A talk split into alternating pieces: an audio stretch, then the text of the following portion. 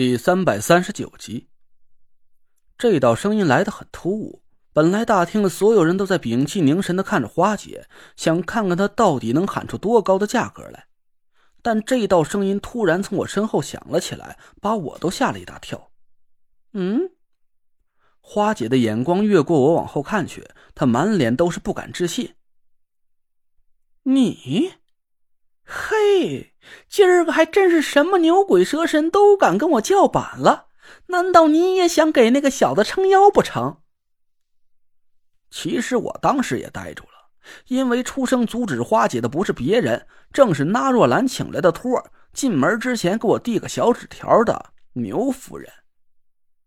我也不知道牛夫人为什么会突然在这种关键时刻冒了出来，难道？他是某个人安插在那若兰身边的双重间谍，是我的友军。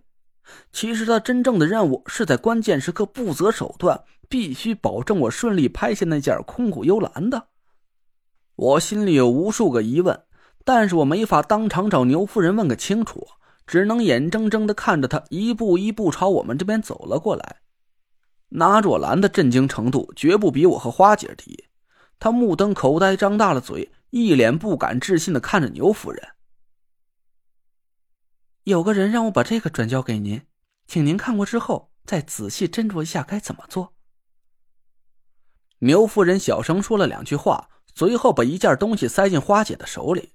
说完话之后，牛夫人拉低了帽檐，急匆匆的离开了拍卖会的现场。整个大厅的人都傻呆呆的跟着她的身影转动着目光。我就站在花姐的身边。一眼就看清了他手里的东西，那是一张叠成小方块的纸条。我心里一惊，这就跟牛夫人交给我的那张纸条是一模一样啊！我脑子里一闪，那个问题又浮上了我的心头。纸条上的笔迹很眼熟，那肯定是我非常熟悉的一个人写下来的。可这个人到底会是谁呢？花姐慢慢的打开纸条。他的目光刚接触到纸条，突然像是触了电一样的跳了起来。他瞪大眼睛在大厅里四下张望，好像在是寻找一个人。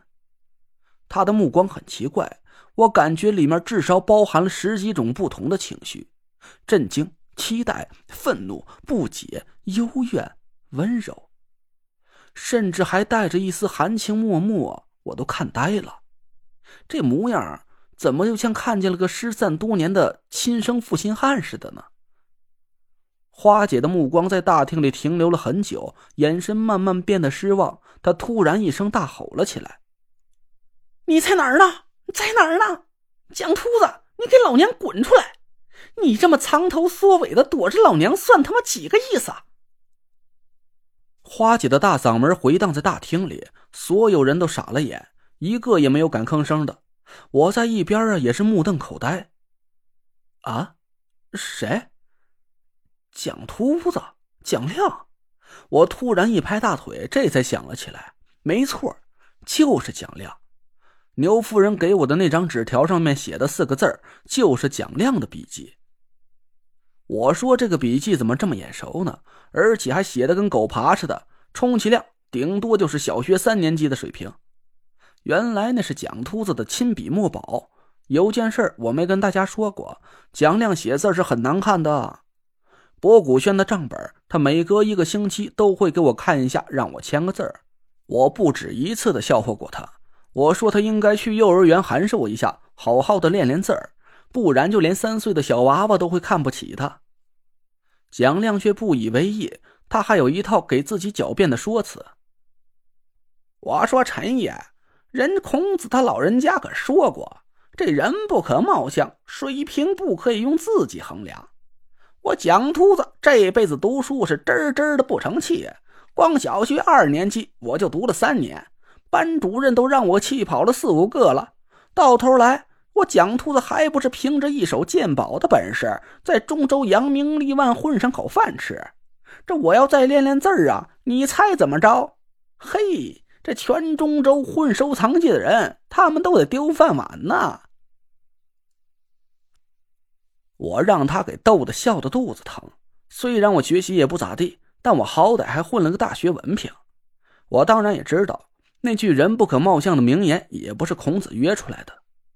蒋亮在一个多月之前突然和苏梅一起不知所踪。虽然苏晨说他们回了老家去修缮祖坟，可我却怎么也没法相信。蒋亮虽然表面上看着粗枝大叶的，但他内心却非常细腻。他平时做事就很有章法的。要是他真的带苏梅回了老家，他一定会给我留个话。可他却不声不响的失踪了这么久。一开始我还以为他和苏梅落入了关外熊家的手里，后来我却发现，好像连着五魁在内，那些失踪的人似乎都跟关外熊家没有什么关系。我简直都怀疑蒋亮是江南皮革厂的老板，带着小姨子一起跑路了。而今天，就在拍卖会进入了最紧张的压轴拍品的竞争，他竟然神出鬼没的出现了。不，这么说也不精准，他并没有真正的出现。他只是通过牛夫人给我和花姐各自传了一张纸条，但根本就没出现在我们的面前。花姐朝着大厅里嘶吼了半天，全场的人都噤若寒蝉，一个敢吭气的都没有。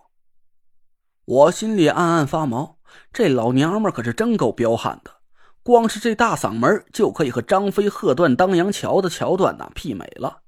要是现在蒋亮真敢出现在他面前，那我估计不出三分钟，蒋秃子肯定会变成碎秃子。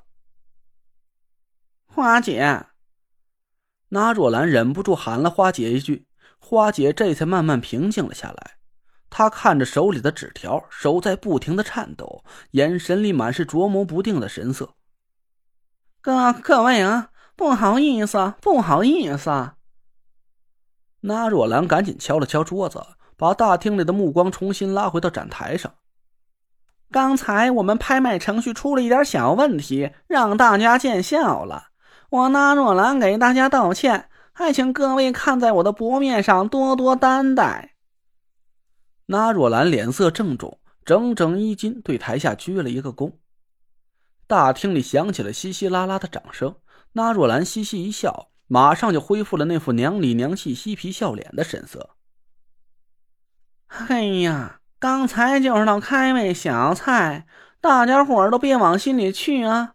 好了好了，咱抓紧时间办正事儿吧。下面啊，接着拍卖这件编号零四八的拍品——五彩翡翠空谷幽兰。刚才一号贵宾出价五亿元，还有没有出价更高的？我悄悄看了看花姐，咬了咬牙，还是哆哆嗦嗦举起了手里的号牌。无论今天要损失多少钱，我都必须把这件翡翠兰花拍到手。这关系着夏天的天命诅咒，也关系着我和田慧文的两条小命。所以说，现在就不是个省钱的时候。至于拍下来之后我拿什么去还债，嗨，只能是走一步看一步了。好，二号贵宾为零四八号拍品出价。哎，你出多少啊？就加个基础涨幅啊！哎，你个小气鬼儿！那若兰还翘着兰花指和我开了个玩笑，我肉疼的心脏都快滴出血来了。五亿零五十万，还有更高的吗？那若兰嘴里喊着，眼睛却看向了花姐。我的心脏猛地一揪，连呼吸都快停止了。